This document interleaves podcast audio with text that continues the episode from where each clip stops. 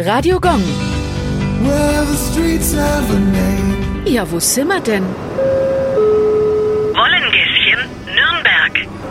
Das kleine Gässchen liegt inmitten der Nürnberger Fußgängerzone zwischen der Königstraße und dem Pfannenschmiedsgässchen. Dort befand sich im Mittelalter der Wollenmarkt sowie die Wohnung des sogenannten Wollenschauers. Der Wollenschauer wurde damals aus der Tuchmacherzunft gewählt. Er kennzeichnete die Wollen mit seinem Siegel und erst dann durften sie an Tuchmacher und an Hutmacher weiterverkauft werden. Ein wichtiger Job also. Erst in diesem Jahr wurde der Durchgang neu gepflastert. Radio Gong.